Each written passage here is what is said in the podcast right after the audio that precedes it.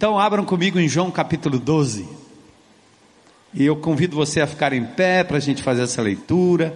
Não é obrigado, quem quiser, quem puder. João capítulo 12.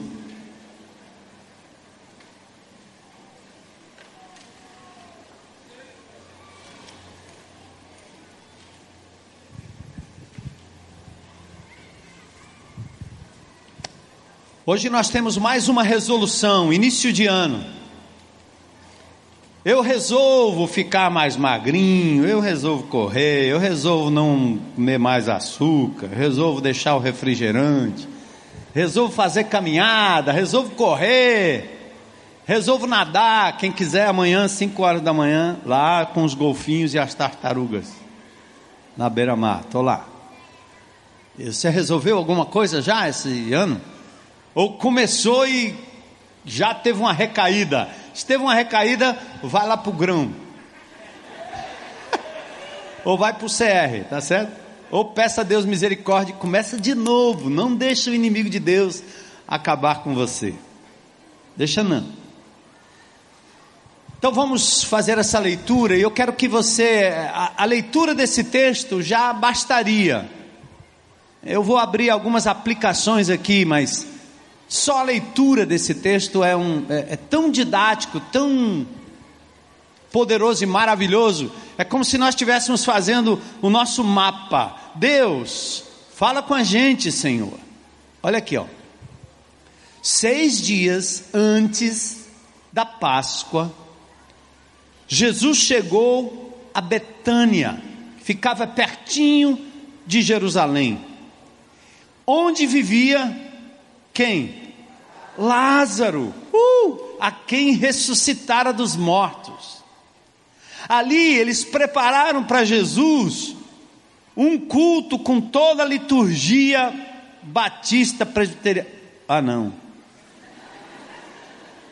que é que prepararam para Jesus? Simples assim. Era uma casa, não era uma igreja, um templo um culto. Ali prepararam um jantar para Jesus, coisa linda. A igreja na casa, o poder de Deus na casa, o Espírito Santo atuando na casa. E Marta fazia o que? Servia. Enquanto Lázaro estava onde? À mesa com Jesus. Eu queria estar lá, você queria estar lá? Se você gostaria de estar lá, como Lázaro, faz o seguinte: Reconheça que Jesus está na sua mesa, na sua casa. Ele está lá, o Espírito de Deus está lá, todo dia. Você dá um grito, ele está lá. Você xinga um palavrão, está lá também. Você nem percebeu, né? Então Maria pegou um frasco de nardo puro, um frasquinho de perfume, era um perfume caro, diz o texto. E ela derramou sobre os pés de Jesus e enxugou o excesso desse perfume com os seus cabelos. Que gesto! Essa não é Maria, mãe de Jesus, é Maria, irmã de Lázaro. Maria, mãe de Jesus, fez coisas tremendas, disse coisas tremendas, mas essa é uma outra Maria. E diz o texto que a casa encheu-se com a fragrância do perfume. Mas, na mesma casa, no mesmo ambiente onde estavam Jesus, Lázaro, Marta e Maria, tinha um outro personagem e ele era um discípulo. Um dos seus discípulos que chamava o quê? Judas Iscariotes, que mais tarde iria traí-lo, fez o quê? Uma objeção. Por que esse perfume não foi vendido e o dinheiro dado aos pobres? Ah, ele queria fazer um ato de compaixão, não é não? Mas o texto diz seriam 300 denários, era grana. Era o dinheiro de um ano de salário. Ele não falou isso por se interessar pelos pobres, Eu estou tentando descobrir qual o partido político de Judas Iscariotes. Não. É todos os partidos juntos. Ele diz que vai fazer filantropia, ele diz que vai ajudar os detentos, ele diz que vai construir, mas a intenção real, no alvo final, não é quem precisa. Aí ele diz assim: seriam 300 denários. Ele não falou isso por se interessar pelos pobres, mas porque ele era o quê? Corrupto. sendo responsável pela bolsa de dinheiro, e ele costumava fazer o quê? Tirar o que nela era colocado. Não ia chegar nos pobres. Como não chega nos pobres, teu imposto, meu imposto, nosso imposto.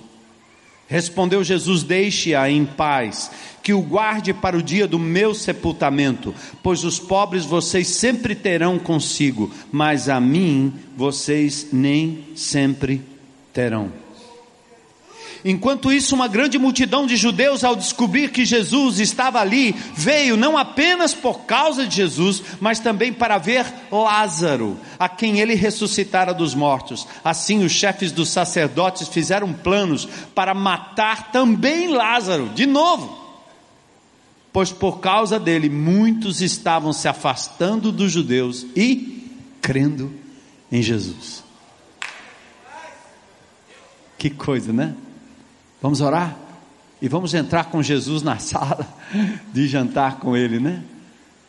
Deus maravilhoso Senhor, nós invocamos o Teu nome, poderoso, soberano, maravilhoso, santo, justo Deus, para que hoje, Senhor, neste dia, para a glória do Teu nome, tudo que o Teu povo tem ouvido, visto aqui neste lugar.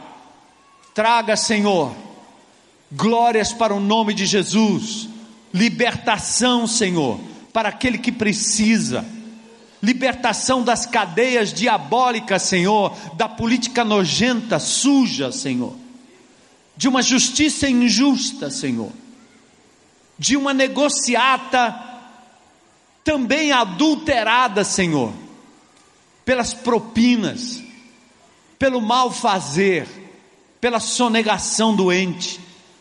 Pai, eu peço em nome de Jesus que o Senhor dê a esta igreja a consciência de que a maior e mais importante resolução é reconhecer que Jesus está, que Jesus é, que nós podemos andar na presença dEle, como já cantamos hoje, Senhor. Ensina o teu povo, Senhor, a que de verdade valorize a tua presença, perceba a tua presença, para que enquanto estivermos aqui neste mundo, Senhor, sejamos como aquele bom perfume exalado por todo lugar enchendo a casa, enchendo o condomínio, enchendo o bairro, enchendo a empresa, enchendo a cidade e o estado para a glória do teu nome.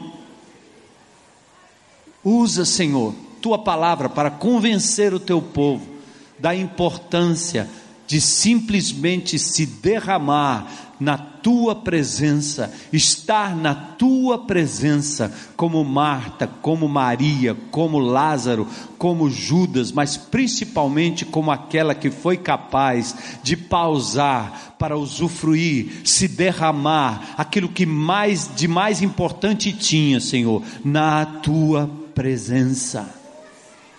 Faz isso conosco, Senhor Fala com, com a gente hoje à noite, de forma especial. Nós te pedimos em nome de Jesus.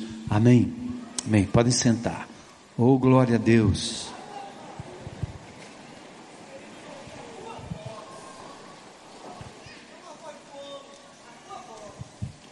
É muito interessante a gente estar em diversos ambientes e diversas instâncias em que, mesmo na multidão, mesmo cercado de muita gente, há muito aspecto de solidão. É muito parecido com aquelas, aqueles discursos que acontecem na Câmara dos Deputados ou no Senado Federal. Você assiste pela TV Senado e tem um pobre coitado na tribuna discursando, enquanto os indivíduos estão simplesmente conversando, ou dormindo, ou comendo, ou falando ao celular, não estão dando a mínima para o que está sendo dito. Quantas vezes nós estamos no meio da multidão, estamos no meio de pessoas e mesmo assim estamos sós e não temos absolutamente nada a ver com a pessoa que está próxima, mesmo tocando nelas, mesmo estando com elas. Não nos misturamos, não nos entregamos, não nos abrimos, não nos conhecemos. Temos em nós cascas duras, somos como um carregamento de coco. Um caminhão carregado de coco sai daqui, vai para qualquer distância, e quando chegar lá, eles estarão intactos. Mas se você tiver um carregamento de tomate e, e deixar no mesmo canto por um bom tempo, logo vira um grande suco, uma grande massa de tomate. Por quê? Qual é a diferença? Simples. A casca é fina, como da uva. A casca é tenra, quase não tem casca. E por isso uma uva se completa na outra, se mistura com a outra. Uma castanha, um coco, casca grossa e dura, não tem como. Assim somos nós. E quando a gente fala de intimidade com Deus, de andar na presença de Deus, de perceber a pessoa de Deus, é uma linguagem muito estranha para muitos de nós. É por isso que esse texto, essa palavra, ela é recorrente. Ela volta de quando em quando ao meu coração, à minha memória, e eu não somente quero que seja um alerta e um chamado de Deus para a minha vida, mas que seja para esta congregação. Porque Deus diz assim em Isaías 57,15: Deus habita nos céus, mas Ele habita também num espírito quebrantado. Quais são as cascas grossas da nossa vida?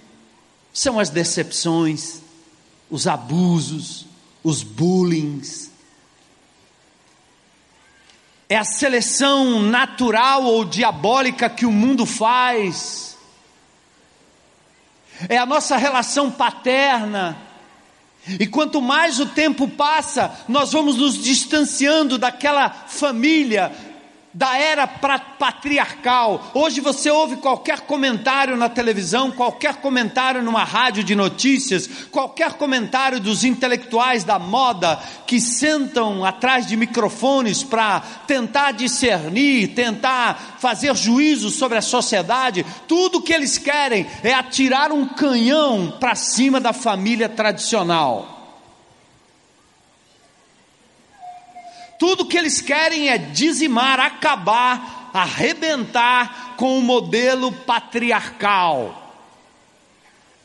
E daí se levanta um feminismo doente falso, se levantou um machismo doente falso, que acabou corrompendo tudo aquilo que Deus deixou para nós, como vínculo natural, o lugar onde é o meu caráter é formado e firmado é a família. É na família que eu, como criança, posso andar à vontade, sem roupas. É na família que nós podemos nos conhecer melhor. É na família que eu tenho senso da autoridade paterna, da autoridade materna. Eu tenho senso de limite, de obediência. Eu conheço, sou conhecido nas minhas intimidades, nas minhas entranhas, nos meus defeitos mais terríveis e nas minhas virtudes. Mas como a sociedade resolveu detonar primeiro Deus, nessa época terrível do iluminismo, e nós temos todo tipo de filosofia para tentar distinguir entre fé e ciência e deixar a ciência prevalecer ou a pseudociência prevalecer e a fé ser cortada completamente. Deus não existe e, como Ele não existe, os padrões de Deus para a sociedade são repugnantes, são opressores e aí nós vamos abandonando o modelo divino.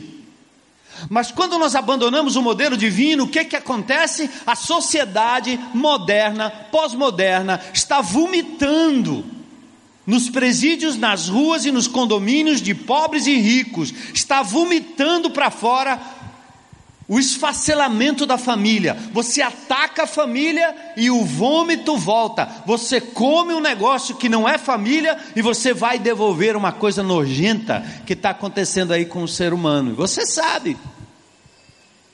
Porque é na família que eu recebo senso de segurança, senso de valor, senso de competência. É na família que eu posso me abrir. Mas a nossa sociedade foi pouco a pouco e agora pior do que nunca, perdendo esses referenciais. Porque na família a criança é abusada, na família a criança é abandonada, na família a criança é destratada, na família a criança é selecionada, na família o amor é seletivo, é interesseiro, os pais estão interessados em criarem bibelôs que sejam reflexos daquilo que ele não foi, o, o pai quer que o filho seja isso, seja aquilo, porque o que importa é ganhar dinheiro, o que importa é ser bem sucedido, e nós vamos criando objetos objetos de consumo para essa sociedade doente e vamos perdendo aquilo que era o original divino.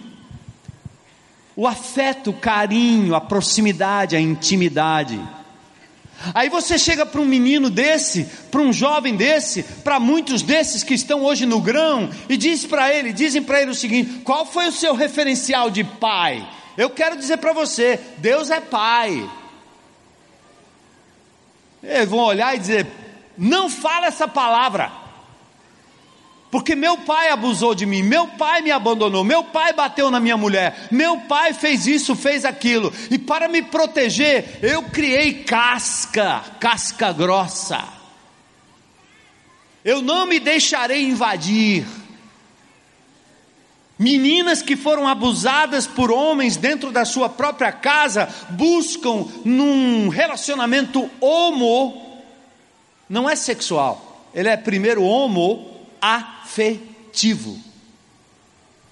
O menino, da mesma forma, sem um referencial paterno, sem um referencial do homem dentro da sua casa e da sua criação, ele corre atrás de um relacionamento que não é primariamente sexual, ele é afetivo.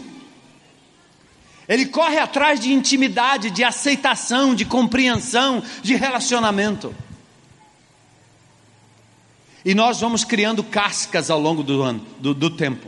Esses meninos, estes meninos assim fui eu, nós tínhamos cascas enormes, cascas grossas, que precisavam ser quebradas, para compreender o que é ter intimidade com Deus. Acorda, igreja. Ter intimidade com Deus não é cantar hinos, ter intimidade com Deus não é estudar a Bíblia, ter intimidade com Deus não é frequentar uma igreja, ter intimidade com Deus não é ficar rezando, nem orando, nem fazendo, isso não é intimidade com Deus.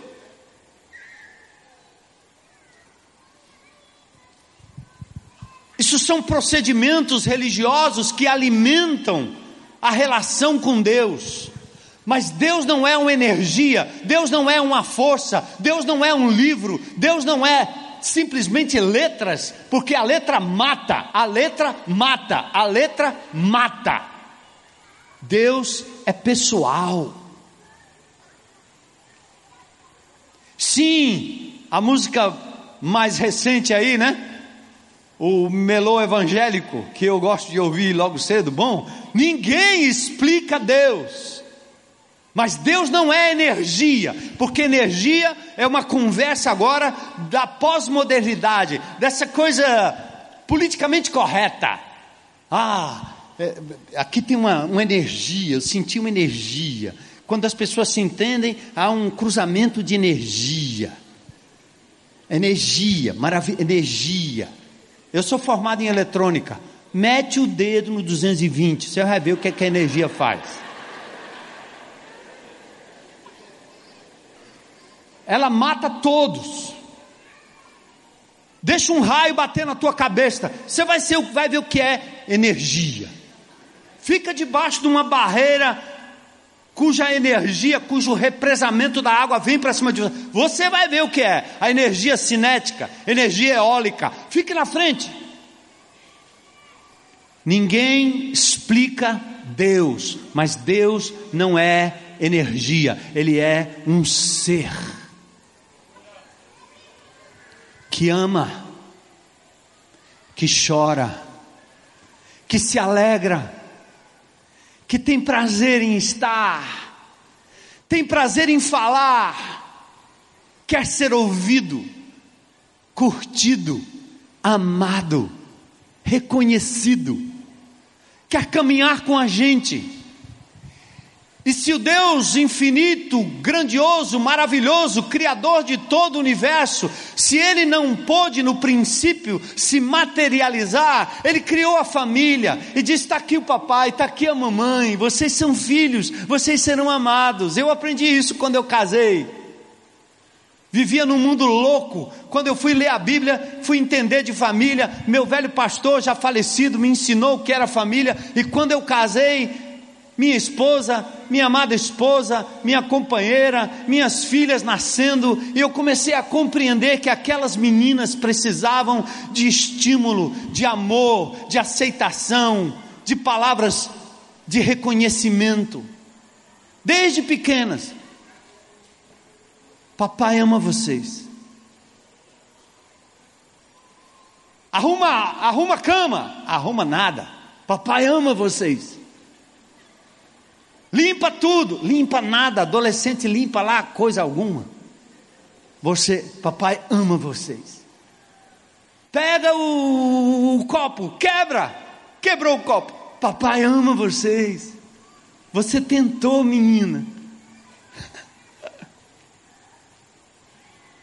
Quem tinha duas meninas tinha que pensar logo no início que, como pai, eu teria que dar a elas um amor tal que nenhum gavião, nenhum gaiato podia levar por pouco dinheiro, por pouca oferta, por uma caminhada na madrugada, por uma noitezinha no motel. Não, não, não.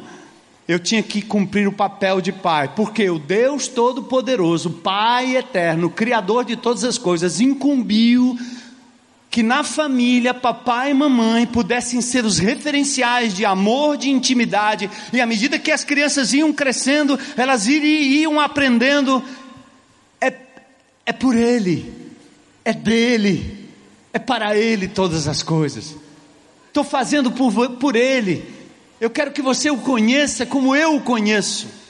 Mas se não bastasse isso, meus amados, para traduzir o que é intimidade com Deus, que não tem nada a ver com culto religioso, não tem nada a ver com ser membro ou não ser membro de uma igreja, não tem nada a ver com fazer ou não fazer parte de qualquer outra, outro tipo de entidade ou de, de, de instituição, como se não bastasse esse referencial, e porque a sociedade certamente perderia um dia o referencial da família, o que que Deus fez? Entrou na história. Ele entrou na história para mostrar que não era uma energia. O Verbo se fez gente como a gente. Amém? Atente aí, ó. Deus encarnou veio mostrar que ele não é um vento, uma energia, que ele não é um guru, que ele não é um louco, que ele não é uma ideia, que ele não é Papai Noel, ele não é um assentimento intelectual, ele não é algo para ser dissecado pelos teólogos, pelos doutrinadores, não sei do que, ele é alguém para ser curtido como pessoa. Qual é o problema? Por que, que a gente não consegue? É o tamanho da casca. Você não consegue se entregar. Se nós fizermos aqui uma parafernália para vocês chorarem, vocês vão chorar.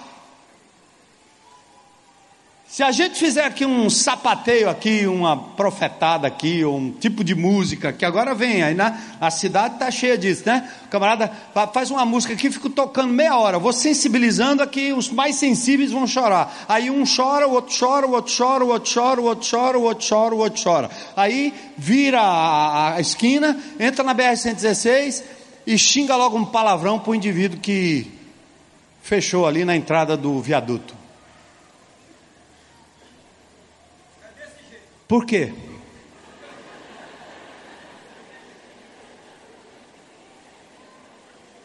Jesus veio a esse mundo para mostrar uma outra coisa. Atentem, deixe-me dizer uma coisa importante aqui.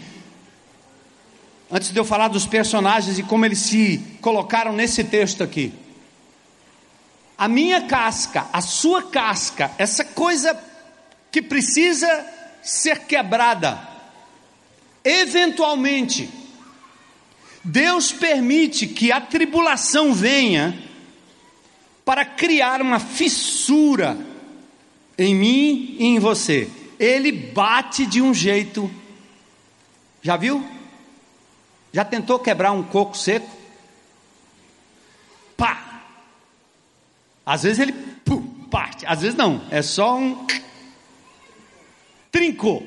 Sabe como é que Deus trinca a sua a minha, a nossa casca, ele usa a doença, a dor, a decepção. E quando você se vê neutralizado por um vírus, qual é a primeira coisa que você diz quando acontece um acidente? Qual foram as últimas palavras daquele indivíduo que estava pilotando o avião que matou aqueles jovens da Chapecoense. Tarde demais, quem sabe? Talvez não.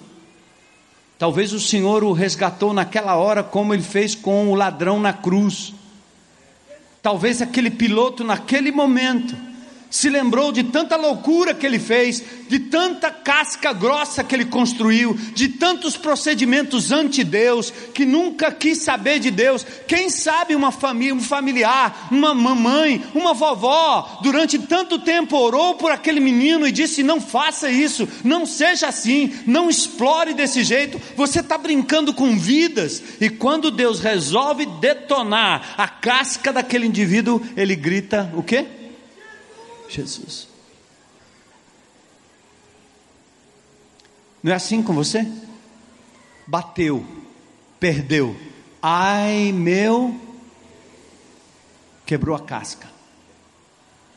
Por que é que nós temos que esperar que Deus bata forte? Por que nós não podemos ser, pro, ser sermos proativos nessa busca e nessa percepção de Deus? Aí entra exatamente o nosso texto. É, é, é uma passagem rápida, simples. Olha o que está acontecendo aqui. Jesus está em casa. Ele introduz as suas últimas palavras em João, os últimos atos no cenáculo, Antes, João introduz três incidentes, aliás, antes do final, que marcaram os últimos momentos da vida de Jesus na terra: a unção, a entrada triunfal e a visita dos gregos. Os quatro evangelhos narram episódios similares. Em Lucas, ele está na Galiléia, na casa de um dos fariseus, Simão. A mulher pecadora chora, beija, unge, enxuga os pés com o cabelo. Em João 10, Provavelmente relata o mesmo evento registrado em Marcos, mas aqui nós estamos em João. seis dias antes da Páscoa, casa de Lázaro ou de Simão, quem sabe Simão é aqui pai de Lázaro em Betânia. Quem está presente na casa? Lázaro, Marta, Maria, os discípulos, Judas e Jesus. Olha que interessante. Tudo teria transcorrido normalmente se naquela ceia não tivesse a presença do próprio Verbo de Deus, Deus que se fez homem, cuja presença deveria ser apreciada, usufruída por todos daquele lugar. Eu não tenho dúvidas de que o Espírito de Deus está aqui nesse lugar. Eu não tenho dúvidas que todo aquele que confessa Jesus como Senhor e Salvador carrega consigo a própria manifestação da presença do Espírito Santo de Deus. Mas quantos usufruem na? Quantos de fato reconhecem? Quantos de fato adoram? No dia a dia, no começar do dia, na caminhada. Porém, essa ocasião aqui revelou o estado de cada pessoa, o tipo de relacionamento que eles tinham com o Senhor Jesus. Este é o quadro da nossa história, uma ceia que revela a postura dos seus participantes, principalmente o grau de intimidade que eles tinham com o Deus Criador do universo, jantando com eles em casa. Todos estavam na presença de Jesus, vocês me entendem, irmãos? Todos estavam na presença de Jesus, todos estavam ali, mas só uma pessoa usufruía da plena intimidade e comunhão com Ele. Lázaro, amado, ressurreto, beneficiário do poder de Jesus, estava com Jesus à mesa, conversando, batendo papo com o Senhor.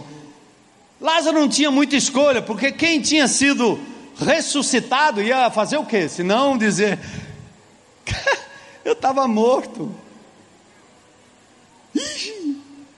Sou eu mesmo. Estava morto.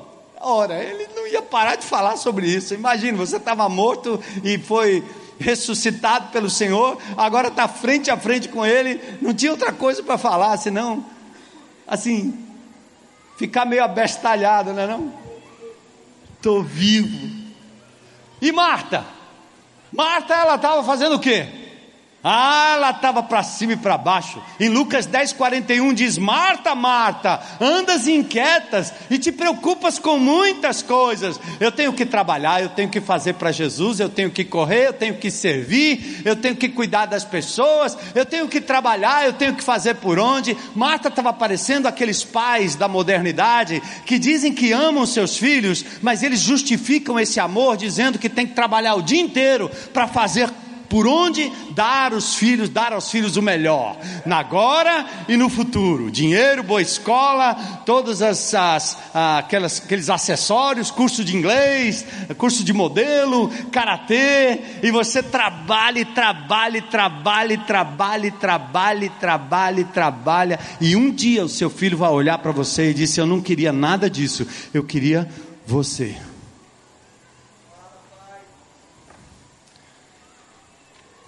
Porque não existe lugar mais depressivo do que um shopping center. Não existe lugar mais alegre do que um beco de uma favela com uma mulher com vários filhinhos. Porque embora ela não tenha o alimento, embora ela não tenha a água, embora ela não tenha os melhor, o melhor estudo, embora ela não tenha médico, você percebe que tem a alegria de estar.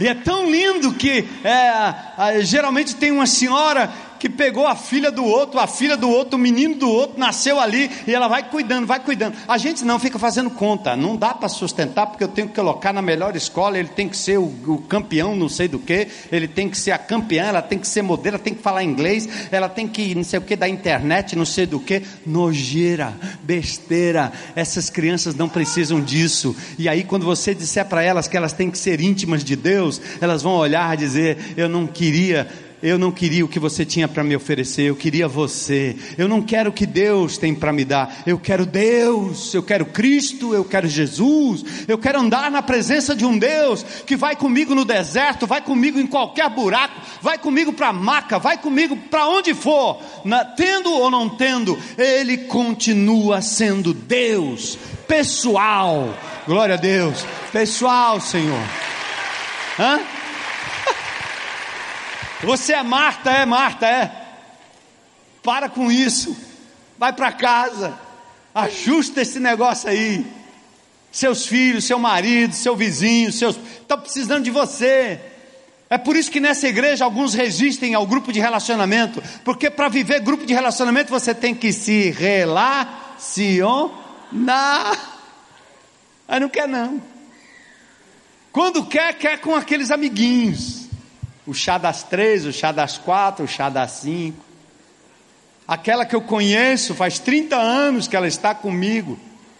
Enquanto isso, os pobres desgraçados da esquina, das esquinas, não têm a oportunidade de receber nenhuma migalha daquilo que você já recebeu e fica alimentando, como diz em Jeremias capítulo 34, Deus diz: Eu vou matar as ovelhas gordas, porque estão gordas demais receberam demais e não botaram para fora. Está, como dizia minha mãe, empanzinada. Come Bíblia, come aula, come congresso, come eh, YouTube, eh, Facebook, segue todo mundo.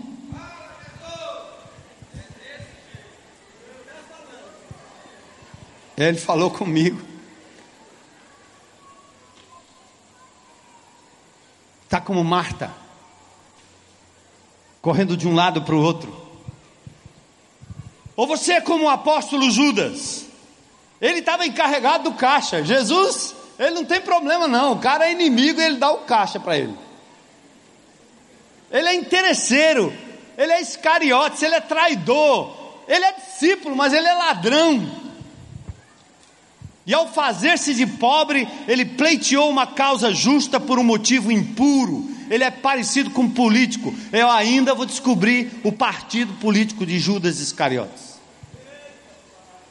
Ele não tinha visão do reino, a sua amizade com Jesus era interesseira, pois enquanto se via ameaçado pela perspectiva de prejuízo, ele negociou a amizade com Jesus por 30 moedas. Ele é seu amigo, é? Quanto vale sua amizade com ele? Vai trair? Vai continuar? Vai ser honesto? Vai continuar esse negócio de reino de Deus aí? Não, não, não, não, não. Quanto é que custa a sua amizade? 30 reais, 30 moedas. Ele vendeu a amizade dele. Muito amigo, hein? Meu pai dizia amigo da onça. Era um personagem de cartoon lá das antigas, da época do, dos dinossauros. Olha quem estava na sala, hein? Lázaro curtindo o mestre. Marta ocupada, como muitos de nós, querendo fazer coisas para Deus, achando que você vai ganhar um galargão porque tem título. Os amados irmãos que nos visitam, que às vezes vêm de outra comunidade, nós não estamos interessados naquilo que você é capaz de fazer para Jesus. Nós estamos interessados primeiro em saber qual é seu nome. E se você ama o Senhor Jesus Cristo de todo o teu coração, alma e entendimento. E se você não ama, nós queremos ajudar você a amar. Mas fique quieto, fique quieto, fique quieto, até que do alto você seja revestido de poder. Não se mexa enquanto o Senhor não te encher e te preencher da sua glória, da sua pessoa. Enquanto você não conseguir chorar na presença de Deus, amar a Deus, vibrar com Deus, você não pode fazer nada para Deus.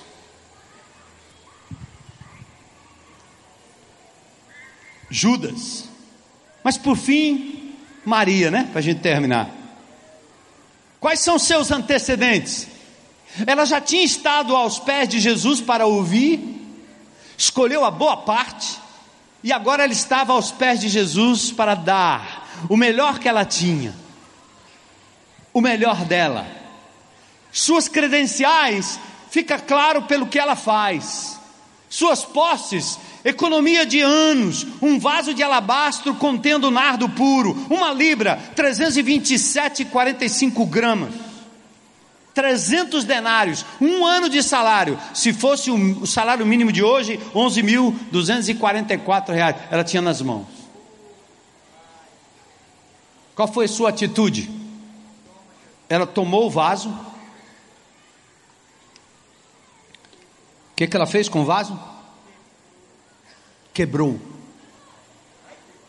Partiu o vaso e deixou o conteúdo se derramar aos pés de Jesus. Perto está o Senhor de quem ou daqueles que têm o coração quebrantado, partido, aberto e entregue. Salmo 34, 18, Salmo 51, 16 e 17, sacrifícios agradáveis são espírito quebrantado, oposto do coração duro, oposto do coração crítico, oposto do coração julgador, oposto do coração que quer ser servido, mas não se derramar na presença de Deus oposto daqueles que querem o agrado das pessoas, fazer média com os outros, não gostam de ser contrariados, não sabem dizer não, não sabem continuar rompendo com a verdade bíblica para cima da nojeira que está ao nosso redor. Por isso o país é o maior país evangélico, mas é o maior país corrupto do planeta. Qual é a razão? Por que será? Porque somos religiosos.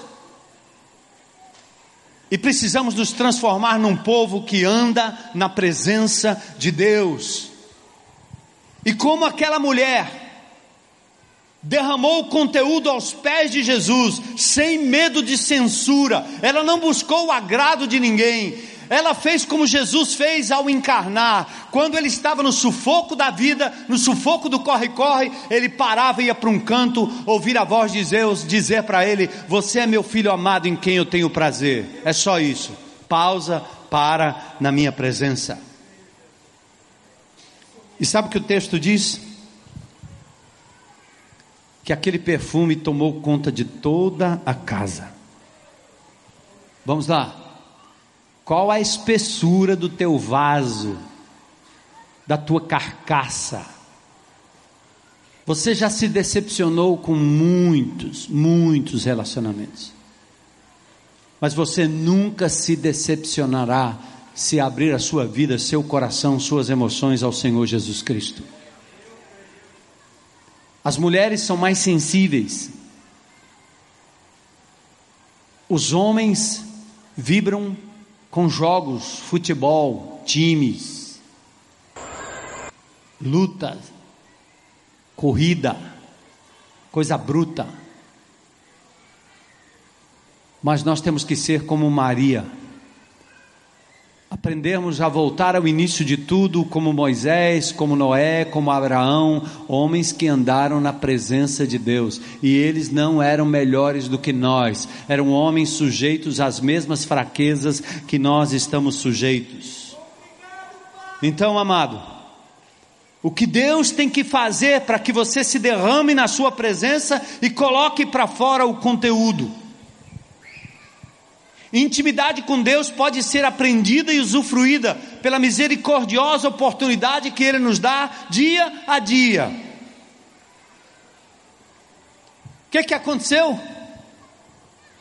Uns compreendem, outros censuram, mas o perfume encheu a casa toda. Vamos provar quão real é a tua presença. A gente cantou isso agora há pouco. Então, o que, que eu quero desafiar você? Esquece. Esquece a religião. Não disseca Deus, não. Não tenta estudar Deus, não. Não dá certo, não. O que a gente quer do papai, sabe o que é? Colinho. O que a gente quer na hora de sufoco é ouvir o pai dizendo: Eu estou com você aqui, meu filho, pode ir. Está com medo? Vamos comigo. Você é meu filho. Eu não te chamei para você me estudar. A gente estuda Deus, ridículo. Alguém me disse hoje: Ah, você é um teólogo. É verdade, eu estudei a Bíblia anos. E estimulo você a estudar a Bíblia. Mas eu me lembro que enquanto eu estava naquele lugar árido, estudando coisas áridas, por vezes as lágrimas caíam do meu rosto em cima dos textos, porque eu via Deus falando comigo, e eu não via a hora de sair daquele lugar, porque eu não quero estar entregue a um estudo do meu Pai, eu quero usufruir a presença dEle eu quero ouvir a sua voz. E se Deus tivesse que dar um diploma de teólogo para todo discípulo dele, que loucura! Nem João, nem Tiago, nenhum daqueles, iletrados, ignorantes, falavam besteira. Alguns não sabiam absolutamente nada do Velho Testamento, quando a igreja foi crescendo, mas aqueles homens andaram e mulheres andaram na presença de Deus tinham consciência de um Deus vivo que não era energia, era pessoa. Você não vê, mas ele existe. Você não vê, mas você fala no seu celular sem fio. Hã? Wi-Fi, o que, que é Wi-Fi? Wi-Fi? Wi-Fi. Wi-Fi. Deus está falando comigo pelo Wi-Fi dele faz tempo. E não somente isso, ele digitou um texto. E ele conectou, me conectou no WhatsApp dele. E ele fala comigo todo dia. E quando eu acordo. Ai, ele tem alguma coisa para me dizer hoje.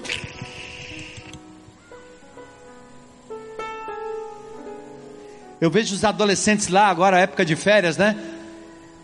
Deitado, sentado lá, cachaça de um lado e não sei o que do outro, e os caras todo tempo olhando para aquele negócio tá, tá, tá, tá, tá, tá, tá, tá, para ver o que, para ouvir o que, de quem, como, quando. É importante, não é? É legal, pastor. É massa, não é massa? É massa. Agora fica todo mundo sem coragem de dizer que é massa, mas é massa, não é massa? WhatsApp, Facebook colega de escola, colega não sei quem, colega não sei da onde, colega não sei da quem, o cara não sei da onde, o vovô, a vovó, a prima, a tia lá não sei aonde. É legal. E Deus, e o Senhor, Ele quer falar com você amanhã cedo, tá bom? Então vamos começar esse ano de 2017 arrebentando os grilhões que o diabo colocou na vida de muita gente e na nossa vida também, certo? Eu me entrego, Senhor. Ah, o pastor fica falando nesse negócio de mapa aí. Rasga o mapa, pronto, rasga o mapa. Você vai ficar perdido, mas rasga o mapa. Dá outro nome. Põe pama, papa, mama, chama qualquer outro nome. Mas não deixe de ouvir a voz de Deus, porque no fundo o que nós estamos dizendo para você é: deixa Deus falar com você logo cedo. Prioriza. E responde em obediência. Deixa Ele te guiar pelos caminhos. Anda com Ele, leva Ele para todo canto. E diga para Ele que Ele é mais importante do que qualquer homem, qualquer pessoa, qualquer filho, qualquer pai, qualquer mãe, qualquer marido, mulher, amigo, pastor, líder, apóstolo. Ele é maior do que tudo, do que todos. Ele é Deus pessoal, presente.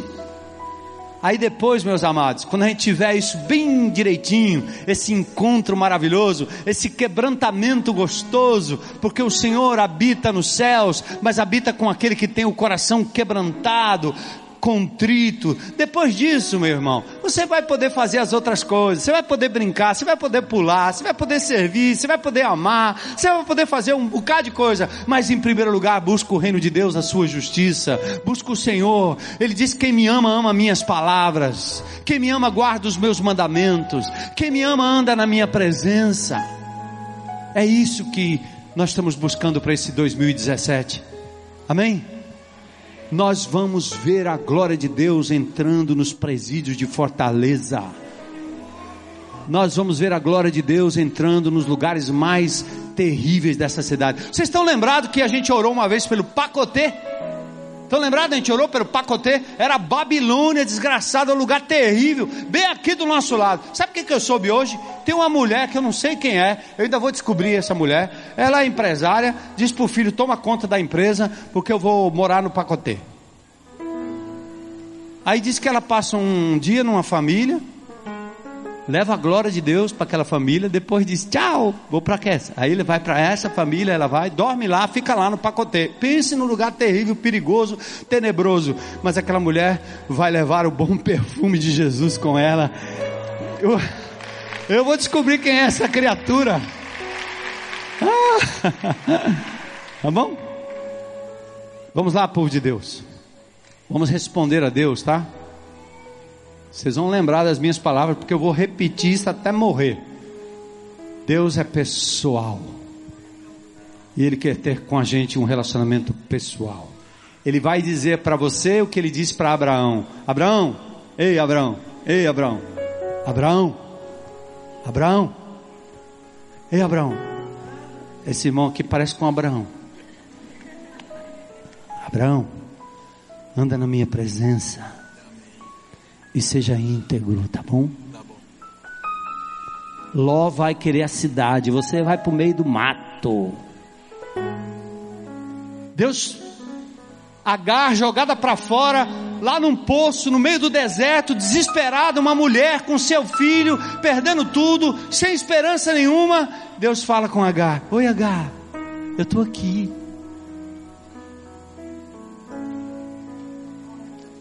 A tua senhora te abandonou, mas eu não te abandonei. Eu estou aqui, no deserto. Não tinha igreja, não tinha púlpito.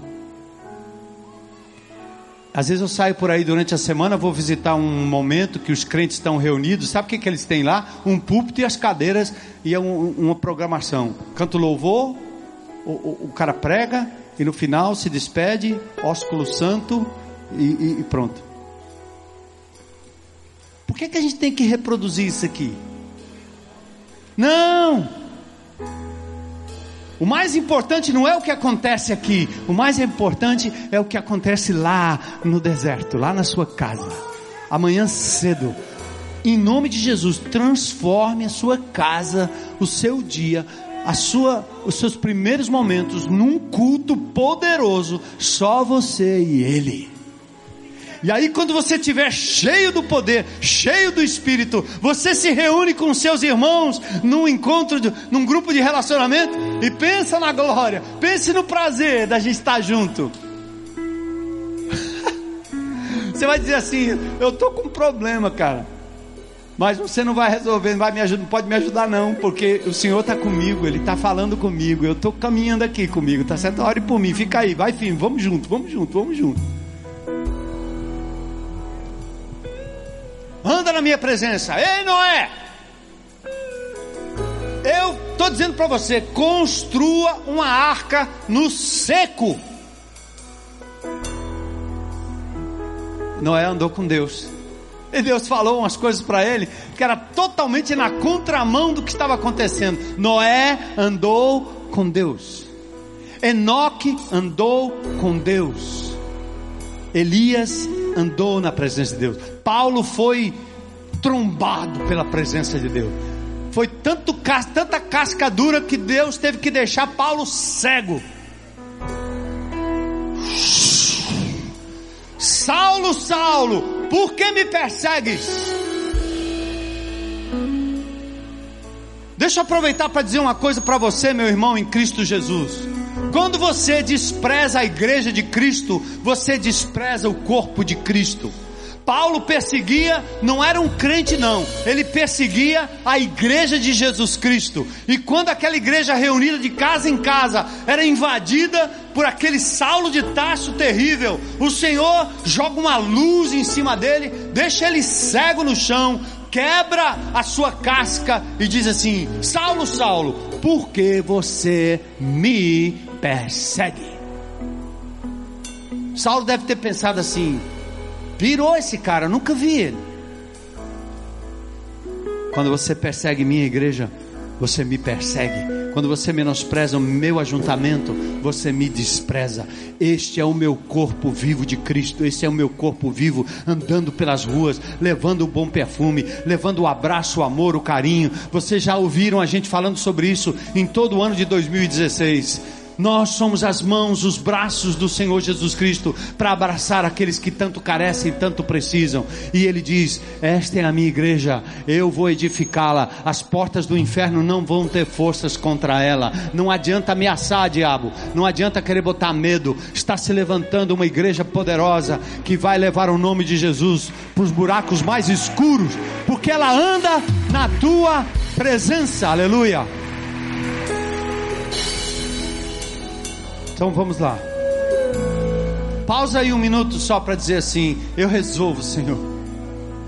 Eu nem sei direito como, mas eu resolvo priorizar Tua palavra, Tua presença, te perceber a cada dia, reconhecer que Tu és um ser pessoal que me ama. Eu decido andar na tua presença nesse 2017. Aleluia. Priorizando tua palavra, priorizando o tempo a sós contigo em oração. Ah, Senhor. E agora eu quero dar oportunidade para qualquer pessoa aqui que talvez andou na presença de Deus, nem sabia, não sabia nem que era Ele. Jacó disse assim: Deus estava aqui, eu nem sabia. O cara vai no Rio de Janeiro, ele diz: Ei, eu andei lá na presença do Cristo. Que não se mexe, não pega, não chora, não fala, não desce de lá para te acudir, é só uma estátua. Você pôs no pescoço, pôs no carro para te livrar, pôs no porta-luva, ele quer que você o coloque no seu coração, na sua vida, na sua agenda e reconheça que ele é Deus onipresente, onisciente, onipotente, Ele é pessoal, Ele ressuscitou, Ele vive para sempre. Ele morreu por você, Ele deu a vida por você, Ele te ama, Ele é capaz de te perdoar, te amar, te levantar, te restaurar, te reconciliar. E você hoje à noite pode tomar um passo de fé e dizer: Eu quero Jesus como meu Senhor e meu Salvador. Eu quero andar com Ele na presença dEle. Eu quero, como Marta, abrir a casca da minha vida, do meu coração e deixar Jesus penetrar e entrar em mim para a glória do Seu nome. Tem alguém hoje que gostaria de publicamente dizer: Eu quero Jesus como meu Senhor, meu Salvador. Aleluia, aleluia. Aleluia, aleluia, glória a Deus. Glória a Deus, glória a Deus, glória a Deus, sem medo de ser feliz. Eu quero Jesus. Entra na minha casa, entra na minha vida, Senhor. Hein? O Lázaro cantou, cantou isso, não é não? Entra, vem Jesus, vem curar minhas feridas, vem curar minhas dores. Eu abro meu coração para o Senhor. Isso, glória a Deus. Venham aqui à frente, venham. A gente vai orar com você aqui. Vamos ficar em pé, amada igreja. Vamos orar.